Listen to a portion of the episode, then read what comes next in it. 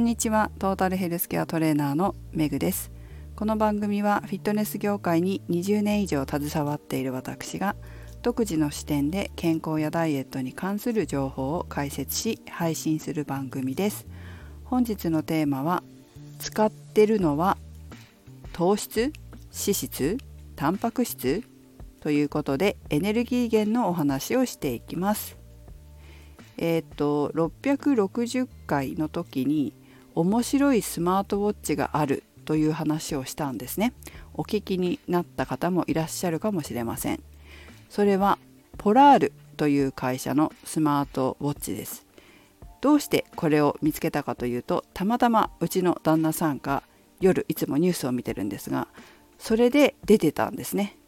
そして調べたら、まあ、こういうメーカーがあるんだっていうのが分かったんですけれどもどういうあの内容というか特徴があるかというと私は普段スマートウォッチは Apple Watch をしているんです。で去年はフィットビットもつけてたんですよ。で、まあ、今回 3, 3, つっていうか3社目で、えー、ポラールという会社なんですがそれぞれもちろん特徴はあるんですがこのポラールという会社は心拍数を正確により正確に測定することに特化している会社ということで、まあ、心拍数を正確に測定することで得られるデータっていうのはいろいろあるんですけれども、えーと、私が一番興味を引いたのは運動計測すると思うんですね。まあ、大体こう Apple Watch とかでも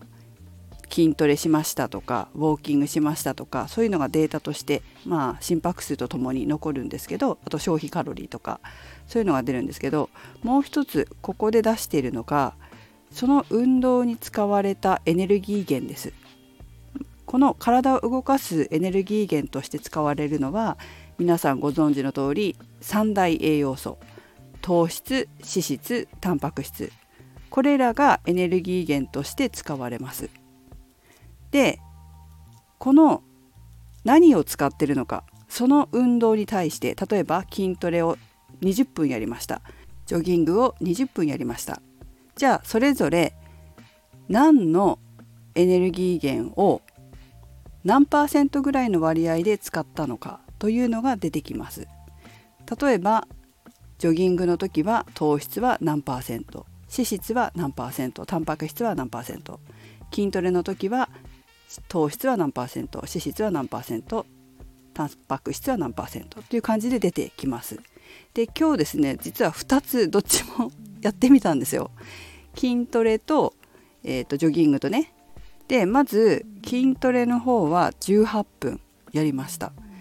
とジョギングの方は13分ですね。でウォーキングにしちゃったんだよね。なんか私いつもね走るかどうか分かんないからウォーキングにしとくんですよね設定を。でも結局走ったり歩いたりることもあるしずっと走ってることもあるんだけど、まあ、なんかウォーキングで設定しちゃうんだけどまあいずれにせよどっちも有酸素運動と筋トレとやったんですよ。でね筋トレの方は、まあ、18分やってそんなに心拍数上がらなかったんですよね。まあ、えっ、ー、とね筋トレは上半身の種目を4つやったんだ。で1つがベンチプレス1つが、えーと、ローイングで、えーとバーベルローイングねで3つ目がダンベルフライ4つ目がラットプルダウン。フロントかな？プルダウンをやったんですよ、まあ、上半身4種目を。10回から12回3セットそれぞれやったんです。それで18分ぐらい。でねえーと、消費したエネルギーは57キロカロリーなんだけど内訳が炭水化物が28%まあこれ糖質ね。糖質が28%でタンパク質が0%脂肪が72%まあ、脂質ね。が72%だから筋トレは脂肪が72%で多かったんですよ。でも強度的には10回から12回しかできない強度のものを3セットやったんですね。これ脂肪なんだと思って心拍数上がんないからなのかな。へえって、まあ、これ推定だから分かんないけどそう、心拍数もね全然上がってないんですよ。だいたい104以下。最大心拍数220引く、えーと、年齢。で運動強度を見る方法があるんですけど確かメーカーの方がその方法で心拍数を出してそして推定している何のエネルギーを使ってるか推定しているというふうにおっしゃっていました。なので私の年齢からするとこの筋トレで何ていうのかな筋トレで生じる心拍数は50から60%のところにあるのでだいたい脂肪燃焼ゾーンなんですよ脂肪が使われるゾーンの心拍数というふうに推定されて、えー、多分脂肪が多く使われたというふうに判定されたのかもしれません。で、えーと、ウォーキングの方、まあ、実際はジョギングなんだけど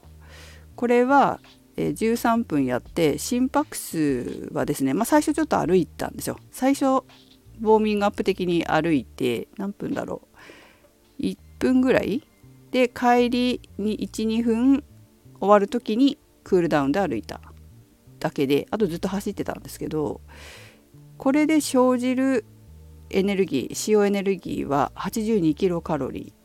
で使われたエネルギー源は炭水化物、まあ、糖質が57%タンパク質が0%脂肪つまり脂質が43%というふうになっていて、